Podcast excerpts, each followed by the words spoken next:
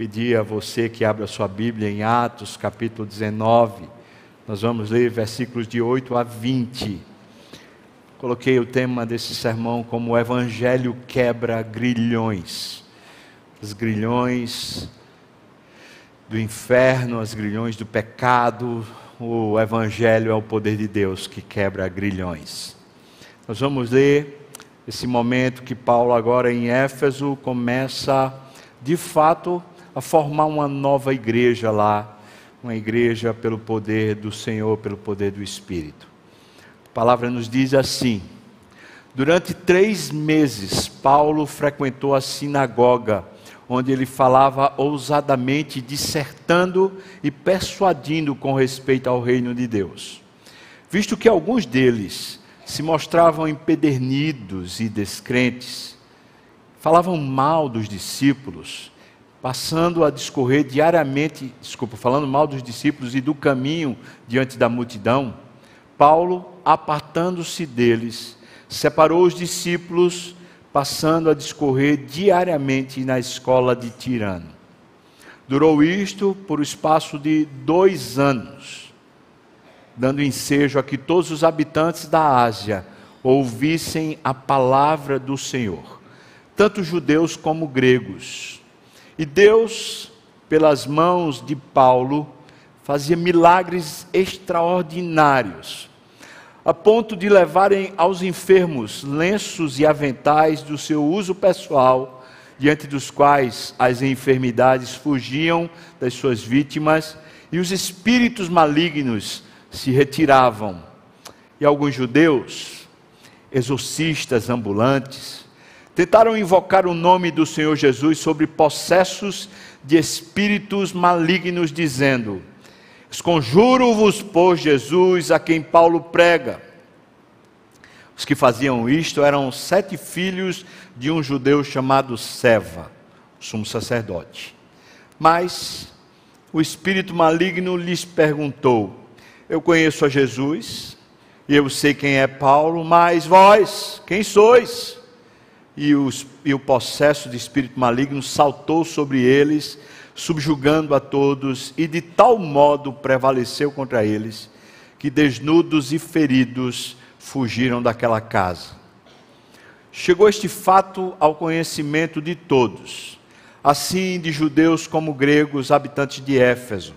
Veio temor sobre todos eles, e o nome do Senhor Jesus era engrandecido Muitos dos que creram vieram confessando e denunciando publicamente as suas próprias obras. E também muitos dos que haviam praticado artes mágicas, reunindo os seus livros, os queimaram diante de todos. Calculados os seus preços, achou-se que montavam 50 mil denários.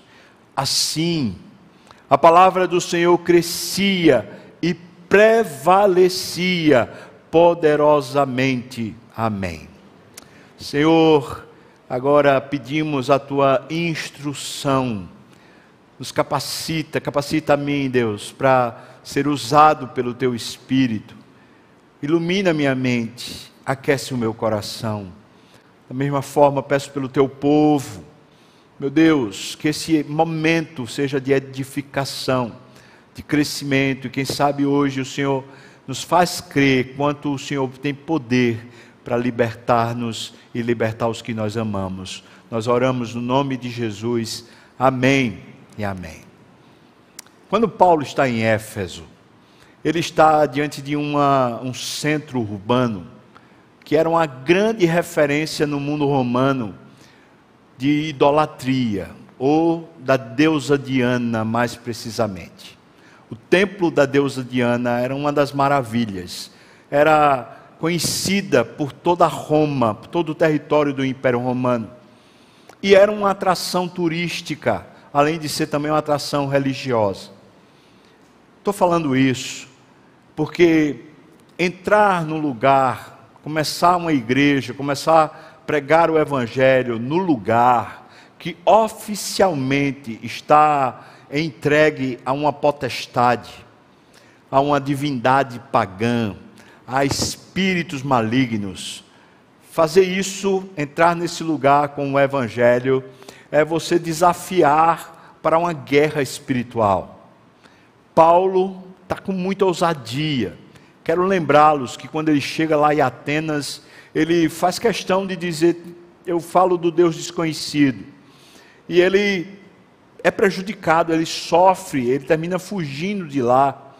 Em outros lugares que talvez não tivesse esse tipo de, de religiosidade tão premente, ele também sofreu.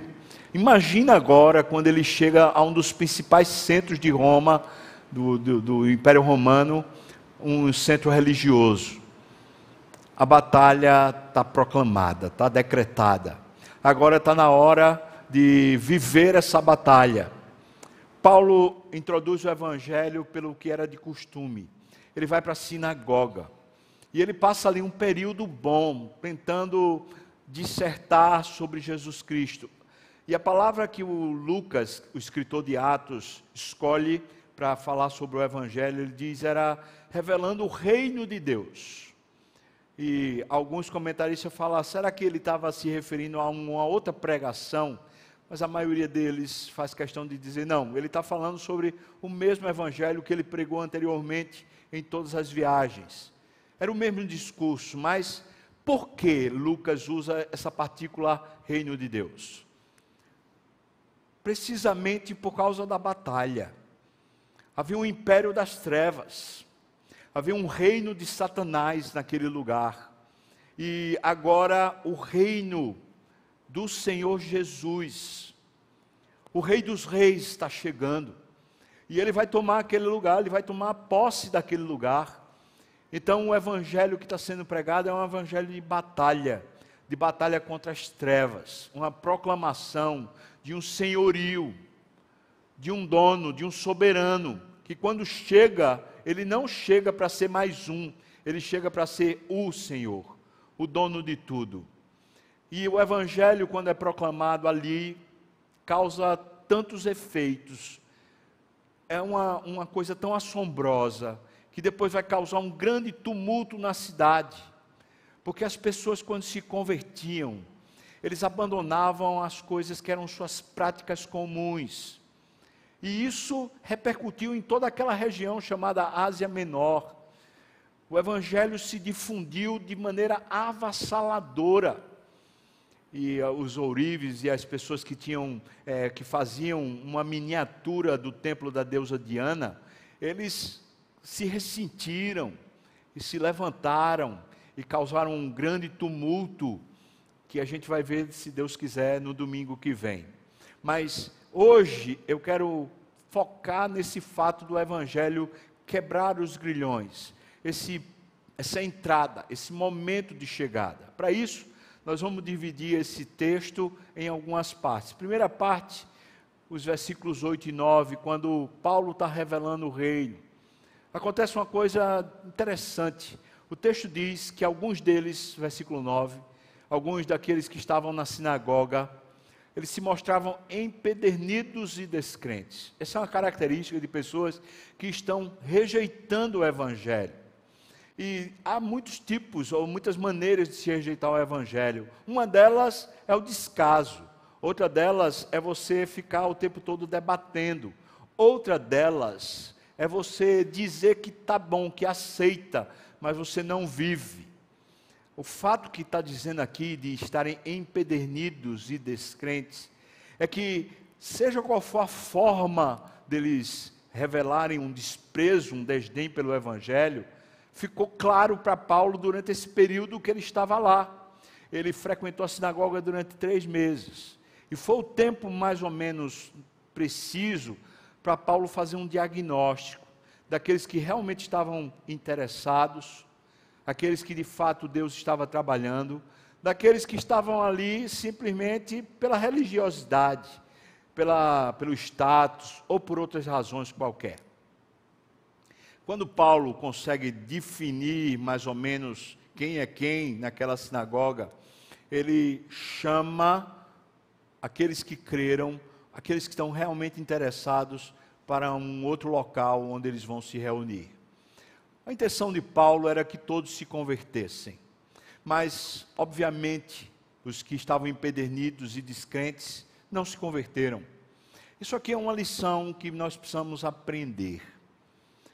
Quem faz o caminho no coração de um ser humano é Deus. Não é o nosso discurso, não é a nossa persuasão. Quem salva é o Espírito Santo que aplica a obra de Jesus no coração de uma pessoa. Falamos isso semana passada. Paulo é muito consciente disso. Então ele está pregando o Evangelho e ele está observando quem Deus está alcançando.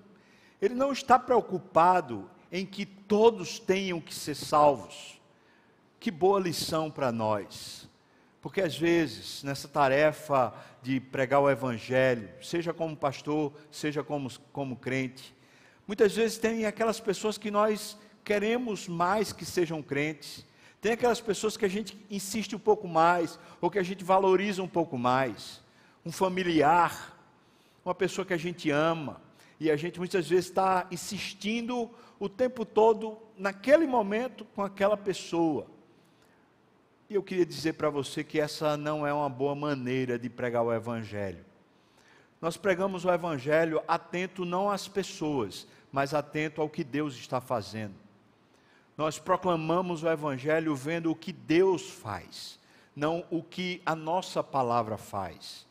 E como nós vamos saber se a pessoa quer ou não? À medida que ela mesma se empenha, à medida que ela mesma começa a procurar. Quando o Evangelho alcança alguém, a própria pessoa fica faminta, ela tem um interesse, ela passa a ter um compromisso, ela passa a ter uma responsabilidade dentro dela não é por causa do outro, é por causa do que Deus está fazendo. E isso é uma boa maneira da gente enxergar. Pode ser que a pessoa que está rejeitando hoje, amanhã ela creia. Não é o momento, talvez, mas eu e você precisamos aprender isso. Isso foi uma libertação para o meu ministério pastoral. O caminho de Deus é de Deus, não é o meu caminho. Por isso, quando Deus está fazendo um caminho com alguém e Deus quer me inserir nesse caminho, Ele me usa. E eu sou um privilegiado de poder fazer parte da obra de Deus. Mas eu não posso sentir nem culpa, nem muito menos sentir obrigação de ficar insistindo com pessoas que rejeitam o Senhor Jesus.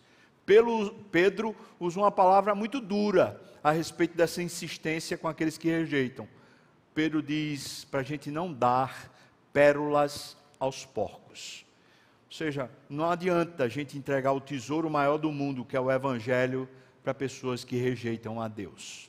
Paulo então toma, segundo momento desse texto, Paulo então toma aqueles que querem, ele chama aqueles que estão interessados, aqueles que revelam na postura, revelam no interesse, o mover de Deus no coração deles. Paulo então chama eles para um discipulado. Agora nós vamos aprofundar as raízes. Agora nós vamos começar a crescer espiritualmente. E quando ele chama para esse discipulado, ele não faz isso na sinagoga. Ele já está escolado, ele já sabe que se ele insiste em permanecer na sinagoga, o resultado é ele terminar apanhando, é, levando, é, às vezes sendo até jogado para fora da cidade. Então, ele vai para um lugar, um lugar que é comum, chamado Escola de Tirano. Tirano era um professor, a gente não sabe muitas informações a respeito, mas o Kistemarker fala que havia um manuscrito, um manuscrito grego antigo, que dava algum relato a respeito dessa escola de Tirano. Ela funcionava até as 11 horas da manhã e depois funcionava a partir das 16 horas o tirano deveria ser muito conhecido e as pessoas então iam para lá para as aulas que ele dava. Não sei qual era a matéria, não consegui descobrir, mas era isso. Mas esse horário, de 11 horas da manhã até as 16 horas, a escola ficava ociosa. E você pergunta, mas por quê? Porque naquela sociedade, naquele tempo lá, essa era a hora da cesta. Era a hora de você, depois de comer, você ir dormir. E alguns falam, né, alguns eruditos falam que era mais fácil você encontrar um Efésio a uma hora da manhã acordado do que você encontrar um Efésio a uma hora da tarde acordado. Por quê? Porque havia uma vida noturna muito protagonizada pelo templo da deusa Diana. E à tarde as pessoas simplesmente dormiam. Ora, Paulo realmente põe em xeque a, a, a vontade, o compromisso daqueles que querem seguir o Senhor Jesus. Ele está enfrentando um fator cultural, um hábito daqueles cidadãos. Eles vão dormir, mas Paulo diz: não, nessa hora, em vez de a gente dormir, a gente vai estudar. Você já tentou estudar com sono, irmão? Você já foi para uma aula que você está com sono? É uma das coisas, é uma das batalhas mais inglórias, né? A gente fica ali, ai, ai, o que é que ele disse, o que é que ele disse, a gente não consegue, né? Pois Paulo pega o horário, esse horário, de alguma forma, isso é um teste. Não estou falando que Paulo escolheu esse horário por causa do teste. O que, o que os estudiosos falam é: Paulo escolheu esse horário porque estava vago. Então ele está aproveitando o momento que tem a oportunidade. Mas esse é um horário que testa. Testa o interesse, testa o compromisso, testa a obra de Deus no coração das pessoas. Então eu e você precisamos entender isso. Quando o evangelho entra no coração de alguém, não é a amizade que faz a pessoa permanecer, não é o interesse pela, pelas coisas que se oferece dentro de uma igreja, não é por causa da erudição de um professor, ou de um pastor, ou de alguém. Não é o interesse financeiro, de repente você conhece alguém, é o seu patrão, ou então é, sei lá, alguém rico, e você diz, eu quero estar junto, e, e começa a participar. Quando o evangelho chega, o interesse é por Deus.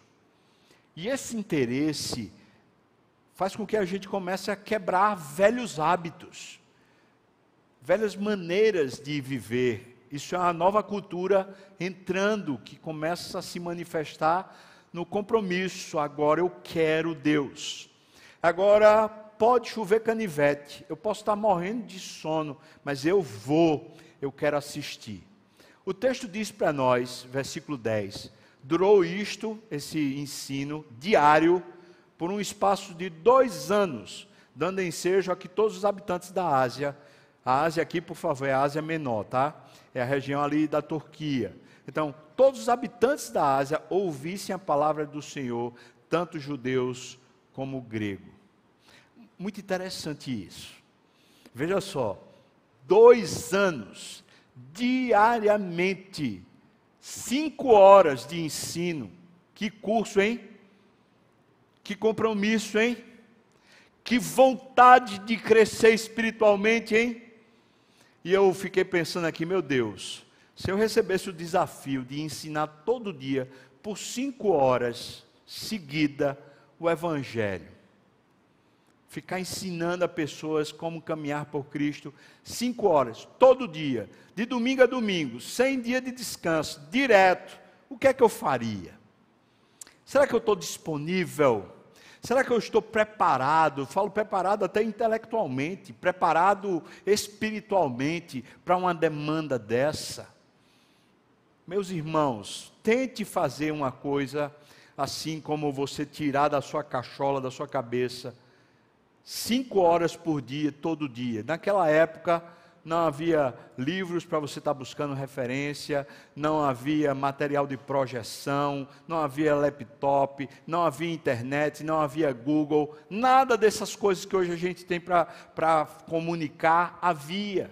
Era goela, conhecimento e unção. Meu Deus, será que eu estou pronto para isso? Será que eu conheço tanto de Deus que Deus pode me usar numa intensidade dessa? Isso me, me chocou. Eu fui avaliado e eu percebo que eu estou aquém. Eu estou precisando conhecer mais o Senhor. Eu preciso mais dele, eu preciso me dedicar mais a conhecê-lo, a ler mais, estudar mais, conhecer mais a pessoa bendita dele Paulo está me instigando pelo seu exemplo a ser um servo melhor, a ser um servo mais capaz. Para quê? Para servir. Ó oh, irmãos, no, no período ruim de dia, do horário, Paulo está lá diariamente. Quero perguntar a você o confronto que o Espírito me fez. Você está pronto? Talvez não cinco horas, mas talvez você tenha um discipulado com alguém que está interessado por Jesus, um funcionário seu, um patrão, talvez um, um amigo, um colega de trabalho, um vizinho, alguém da sua família que está interessado no Evangelho. Estou falando de você ficar insistindo, estou falando de você se propor a ensinar Jesus para pessoas que estão querendo. Você está pronto? Será que dava pelo menos uma vez por semana para fazer isso? Está pronto para isso? Estou colocando as coisas em dimensões. Talvez eu não estivesse preparado para passar cinco horas durante dois anos, ininterruptamente, ensinando, sem consultar nada. Talvez você não esteja preparado para, durante um dia por semana, um encontro de uma hora, ler a Bíblia com alguém ensinar a Bíblia para esse alguém. Eu estou colocando as coisas em proporções. Mas quando o Espírito me colocou isso, esse confronto, eu falei: perdão, Senhor. E se vier uma perseguição e eu não tiver mais acesso à internet? E se vier uma perseguição e toda a biblioteca que Deus me deu, que está no, no, fundo aqui do meu gabinete pastoral, atrás de mim, se eu não tiver mais acesso? E se me proibirem de ler a Bíblia, será que eu a tenho no meu coração de um ponto tal, num, num, num tamanho tal, que eu posso falar com propriedade sobre as Escrituras? E eu fui confrontado e eu digo para os irmãos: eu preciso melhorar. E eu quero melhorar. Não estou falando de fazer um curso teológico, não. Já fiz muitos. Eu estou falando de ler a Bíblia. Estou falando de conhecer mais o meu Deus. É fácil fazer curso teológico. É fácil fazer mestrado, doutorado, é fácil. Difícil é conhecer o Senhor. Difícil é ter profundidade no conhecimento do Senhor. Isso requer humildade, requer continuidade, isso requer fome de Deus, compromisso. Você está pronto? Se não está, então se junte ao meu time. eu também não estou e estou dizendo, rapaz, eu quero esse negócio. E eu preciso melhorar. E eu vou melhorar, irmão. Amém? E você vai também? Amém. Amém. Quando ele começa a pregar lá, um comentarista fala que talvez de manhã, ali antes do sol nascer, Paulo ia para cidades circunvizinhas. Eu falo, meu Deus, esse homem é um impressionante, né? E ia pregar. E começou a difundir o evangelho. E nessas idas e vindas, é, até nas suas coisas particulares, as pessoas começaram a pegar lenços e objetos particulares de Paulo para levar para as pessoas enfermas e as pessoas eram curadas e os espíritos malignos eram retirados. E aqui está uma declaração bíblica de como Deus realmente colocou Paulo como um apóstolo. Os milagres, Paulo diz lá em, em 2 Coríntios capítulo 12, ele diz que esses milagres extraordinários era para revelar a, a apostolicidade de Paulo, que de fato ele era um apóstolo. Deus então está confirmando o apostolado, mas eu diria que muito mais do que a confirmação do ministério e apostolado de Paulo, há uma confirmação do poder do Evangelho. Preste bem atenção que não era Paulo, mas era Cristo em Paulo. Quem precisava quebrar as cadeias, ou melhor, quem queria quebrar as cadeias de potestades que havia em Éfeso, era Deus. O Senhor Jesus, com o seu reino, está chegando e está entrando e enfrentando o maligno. E, portanto, ele está usando até os objetos pessoais de Paulo. E isso é uma confrontação. Qual a confrontação? Agora, quando eu suar, vou botar o lenço assim e ver se ele abençoa alguém? Não. A confrontação, será que meus bens, será que eu estou tão aberto, eu estou tão entregue a Deus, que até os meus bens pessoais, as pessoas podem levar para que Cristo seja conhecido. Não para que haja milagre, que eu não sou um milagreiro, nem sou apóstolo, então quem esperar milagre de mim, coitado, vai ficar esperando. Mas será que meus bens pessoais estão de tal maneira entregue ao Senhor que Ele possa usar e alguém possa pegar e levar e eu estou de boa? Quando eu era mais novo, nessa jornada pastoral, eu tinha um ciúme de livro, irmão. Mas era um ciúme. Eu lia o livro e depois dizia assim: ninguém tasca. Esse negócio aqui é tesouro para mim. E depois eu percebi que eu estava errado, era um, um ídolo. E falei: não, a bênção é para ser para qualquer um. E aí as pessoas iam, chegavam lá no gabinete, falava, pastor, um, um livro para esse assunto. falava, rapaz, tem esse aqui. Ah, é? A pessoa ficava com aquele olho de pidão. Eu falava, olha, pode pegar emprestado. Irmãos, eu tive que renovar algumas vezes a minha biblioteca. Por quê? Porque o irmão leva, mas ele esquece de trazer, né? E a Bíblia diz para emprestar com quem dá. Esse tesouro é de Deus e é para a glória de Deus, para a edificação de todos. Eu quero perguntar, irmão, se a sua mordomia é assim. Você tem os seus recursos, a sua casa, seu carro, é, suas finanças, seus dotes, suas capacitações. E eu quero perguntar: elas podem ser usadas pelos outros? Para que Deus conheça, para que Deus revele mais o seu filho aos outros. Podem ser usados assim. O texto está manifestando o seguinte: quando de fato nós estamos querendo proclamar o Evangelho, quando o nosso compromisso com Deus se acentua, nós começamos a abrir mão, nos despojar daquilo que a gente supostamente tem nas mãos. Não é nosso. Foi Deus quem nos deu e deu para que Ele seja glorificado. Se Deus tem lhe dado alguma coisa, seja um recurso, seja inteligência, seja um, um maneirismo, aquele jeito seu de, de tratar com as pessoas, de abençoar pessoas, de cuidar de pessoas, preste atenção que eu quero falar isso muito sério com você. Foi Deus que lhe deu. Está me ouvindo? Não foi você, não foi a educação do seu pai, da sua mãe, não foi a sua formação.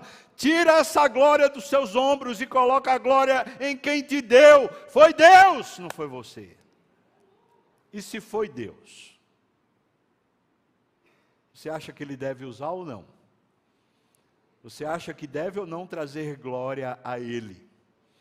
Se foi Deus, então entregue a ele. Deixe Ele usar. Sabe quando a Bíblia diz, aqui no, no livro de Atos, logo lá no começo, que eles tinham tudo em comum e que ninguém considerava propriamente o que era seu, senão o que era dos outros, ou seja, eles tinham um tipo de liberdade de se libertar das coisas. Alguém já disse: tudo o que possuímos nos possui primeiro. Quando a gente diz que é dono, é porque na verdade a gente é que está dominado por aquilo. Então, irmãos, se a gente é do Evangelho, o Evangelho nos pertence, então ele também pertence a nós. Vamos viver para Ele. E tudo o que temos, para Ele também. o evangelho então começa a trazer um transtorno, porque as pessoas começam a se converter. Muita gente começa a se converter de todos os lados. E isso começa a causar um, um frisson. Dois anos só. Mas veja só o poder do Evangelho. Um único homem pregando numa escola, no horário inadequado, sem nenhum recurso extra, sem ter nem sequer recurso financeiro pessoal, porque estava o dia todo tomado pelos afazeres do Evangelho agora está rompendo com uma tradição, com a estrutura, com principados e potestades, com a cultura maligna e pagã de um principal centro religioso de, do Império Romano. Que poder é esse, irmãos? O nome disso é o poder do Evangelho que quebra grilhões. Quem quebra os grilhões humanos é o poder do Evangelho. E ele é poderoso hoje Será que é poderoso para quebrar os nossos grilhões? Os grilhões da nossa cultura? Será que sim? Eu diria que sim. Eu creio que sim. Eu vivo acreditando que sim. Mas aí, alguns oportunistas, falsos obreiros, judeus, resolvem também expelir demônios porque eles acham assim: ah, eu quero um pouquinho dessa popularidade eu quero um pouquinho desse poder, eu quero esse status. E aqui um alerta: quando a gente começa de fato a viver para o Evangelho, duas coisas podem acontecer conosco. Uma é a gente começar a perder a alegria do Evangelho por causa do status que a gente começa a receber a gente começa a valorizar os elogios, ou talvez as conquistas que Deus está fazendo por nosso intermédio, e a gente perde a beleza da vida que é o próprio Evangelho. É uma tentação, uma sedução. Tome cuidado. Tome cuidado. Mas, segunda coisa que pode acontecer, são pessoas começarem a invejar. Você acha que elas estão invejando você, mas não. O que elas estão invejando é Cristo, que é quem está fazendo. Tudo bem, elas estão invejando Cristo, e então elas, de uma maneira desconcertada, errada, equivocada, elas pretendem se beneficiar do nome do Senhor Jesus. Elas acham que dá para adquirir algum tipo de status usando o nome de Jesus. Aqui eu quero fazer um alerta penoso Deus sabe o quanto eu amo a igreja do Senhor Jesus. E é do Senhor Jesus. E eu amo, graças a Deus, mais o noivo do que a noiva. Ele é meu amigo, o Senhor Jesus. E eu tenho muito cuidado para falar mal da igreja. Eu não falo mal da igreja, porque a igreja é do Senhor Jesus. Mas os falsos obreiros, ah, eu quero dar uma martelada na cabeça de cada um esses pregadores maus, esses falsos pastores, falsos apóstolos, esses que distorcem o evangelho para ter status, para manter pessoas presas nos seus grilhões de dependência emocional. Esses falsos mestres, esses merecem uma martelada do Senhor Jesus. E a oração é essa mesmo: Deus pode meter o sarrafo. Derruba, Senhor, porque isso está fazendo mal à tua igreja. Esses falsos obreiros aqui, eles estavam, na verdade, adulterando o ensino.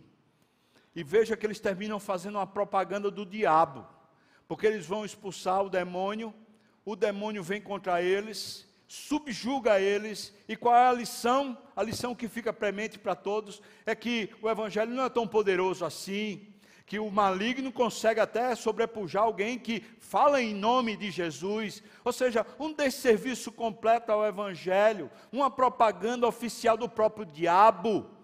Esses falsos obreiros são isso, uma propaganda do diabo sob o pretexto do nome de Jesus.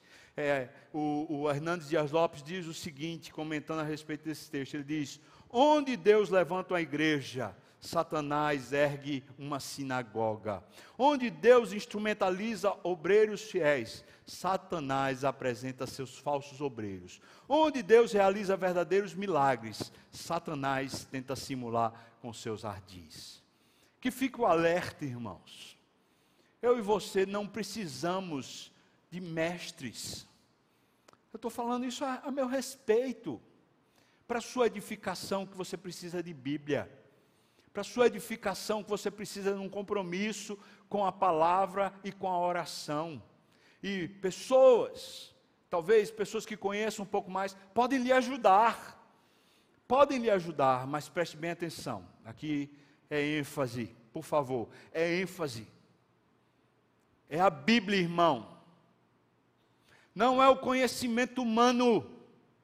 É a Bíblia que revela o poder de Deus não é o carisma de alguém, não é a inteligência de alguém, não é a competência de alguém, não é o status de alguém, é a Bíblia.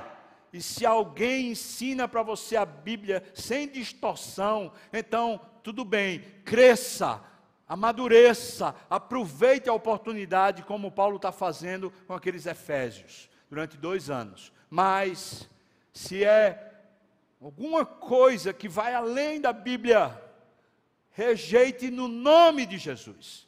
Isso não serve para sua edificação. Isso é propaganda enganosa. Isso é uma armadilha do diabo para destruir sua vida espiritual. E o que está acontecendo aqui é essa propaganda terrível que o maligno está usando esses homens para fazer. Mas, às vezes a gente encontra isso, né? Um falso obreiro que está atrapalhando a obra do Senhor. Às vezes a gente encontra isso dentro da própria igreja. Aqueles irmãos que parecem uma bênção, mas depois eles botam as unhas de fora, quando você vê, é o próprio diabo que está tentando destruir a obra de Deus sorrateiramente. Mas, a gente precisa prestar atenção nisso, os versículos 17 a 20 mostram que não importa quanto o maligno tente com seus engendros adulterar, deturpar ou destruir a obra de Deus, a obra do Senhor, ela prevalece. Você pode dizer amém? Ela prevalece, ela é mais poderosa.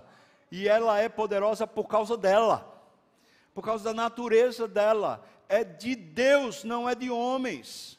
Não é a persuasão humana, é o Espírito que trouxe uma nova vida, e essa nova vida é poderosa por si só. Não são elocubrações, é a própria vida de Deus sendo manifestada. O texto diz para nós que esse fato chegou ao conhecimento de todos os gregos, os judeus, habitantes de Éfeso. E aí, versículo 17, eu estou falando disso. Então veio o temor sobre todos eles, e o nome do Senhor Jesus era engrandecido. Como era engrandecido? Versículo 18 diz: Os que creram vieram confessando e denunciando publicamente as suas próprias obras. Ninguém estava confessando o pecado do outro, mas estava confessando os seus próprios. Agora imagina isso numa cidade pagã e numa cidade escravizada pela deusa Diana. As pessoas em praça pública, publicamente dizendo: Olha, eu era um feiticeiro, ou eu era vendedor de magia, eu era um macumbeiro, eu era sei lá o quê, mas agora o Evangelho me libertou. Glória a Deus! Que Deus poderoso! Aí chega o outro, eu era um viciado, eu vivia pegando, eu era um traficante, eu era um marginal, eu era um assassino, e agora eu fui arrancado das trevas, a luz me libertou, agora eu sou de Deus, aleluia! Glória a Deus. Mas chegava o outro, ah, eu sempre fui, fui direitinho, sempre fui bonzinho, fui bem educado, mas eu era um safado, um sem vergonha. Eu ficava enrolando, eu procrastinava as coisas, eu adulterava o imposto, eu sempre me beneficiava, eu derrubava os outros, eu fazia tudo sorrateiramente. Ninguém achava que eu, era, que eu fazia isso, mas eu era mal. Glória a Deus que o Evangelho libertou. E agora ele não é um bom moço, ele agora é nova criatura. As coisas velhas já passaram. Irmãos, publicamente, isso aqui é o efeito natural quando o poder de Deus nos alcança. É que a gente não tem mais receio, porque a gente é nova criatura. A gente não tem mais receio do que foi a nossa vida, publicamente. Mas também, versículo 19: muitos desses que criam, que faziam artes mágicas, essa feitiçaria, essa coisa, eles pegaram seus livros e vieram queimar em praça pública. Um comentarista fala que esse montante que Lucas faz questão de dizer, calculado seu preço, foi 50 mil denários. Esse montante era o salário de um trabalhador que ele receberia durante 150 anos. Então não era uma soma pequena, era muito dinheiro. Mas eles não estão mais ligados ao dinheiro, eles estão ligados ao Senhor. Então eles pegam esses objetos, esses pertences, essas coisas que têm uma relação direta com a antiga prisão, com um antigo principado, e eles queimam. Isso aqui, irmão, não é uma, uma maneira de, de Deus dizer, você tinha um livro espírito, agora vai queimar. Mas isso aqui não, não tem poder em si o queimar, mas é uma revelação do seguinte: quando o verdadeiro evangelho chega, você realmente não tem mais parte nenhuma, nenhuma, com aquilo que lhe prendia. Se você era, por exemplo, uma pessoa que tinha uma, uma espécie de tara, uma pessoa imoral, e que vivia nesse tipo de prática, sendo persuadido por isso, você, pá, não tem mais isso na sua vida não vivo mais assim. Eu não quero mais prostitutas. Eu não quero mais essas relações sexuais ilícitas. Eu não quero mais essa escravidão. Eu não quero mais esse, essa coisa na minha vida. Se você talvez era de um outro tipo de religião, que tinha seus ritos e processos, você pega e fala: Eu não tenho mais nada a ver com isso. Nada a ver. Mesmo que você fosse católico, você vai dizer: Eu não tenho mais nada a ver com isso. Eu não vou mais viver essas, essas, esses ritos, esses proclames, essas coisas. Como é que você vai para uma missa de sétimo dia? Como é que você vai para uma missa que é chamado de sacrifício, uma vez que o sacrifício de Cristo foi sobre você e libertou você? Não tem mais sacrifício para você fazer. Irmão, há uma ruptura quando Cristo entra em nós.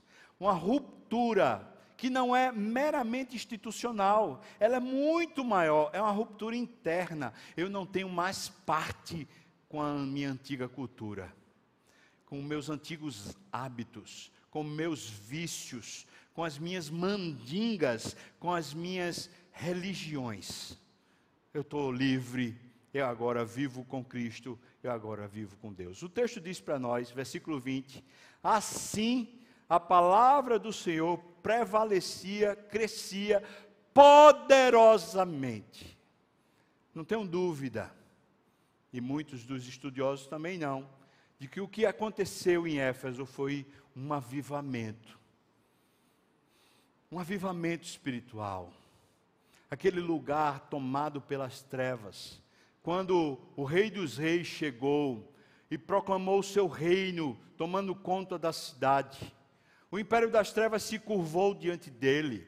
E aqueles que vieram, que eram os filhos de Deus, que se converteram, agora estão proclamando o nome do Senhor Jesus. Uma nova maneira, uma nova cultura, que a cultura de Deus está se instalando. Não são hábitos mais noturnos, não é uma vida mais noturna, não é uma vida mais de bruxaria, de mandinga, não é uma vida mais de prisão espiritual. Agora é uma vida na luz. O estudo é das 11 até as 16 horas. Eles estão agora aprendendo, crendo, confiando e vivendo para o Senhor Jesus. Houve uma mudança completa, agora eles são de Deus. Você é de Deus? Quais seriam as evidências claras que você é de Deus? Que tipo de compromisso está dentro de você? Não é com a igreja, não, irmão. nem é com pastor, não, pelo amor de Deus.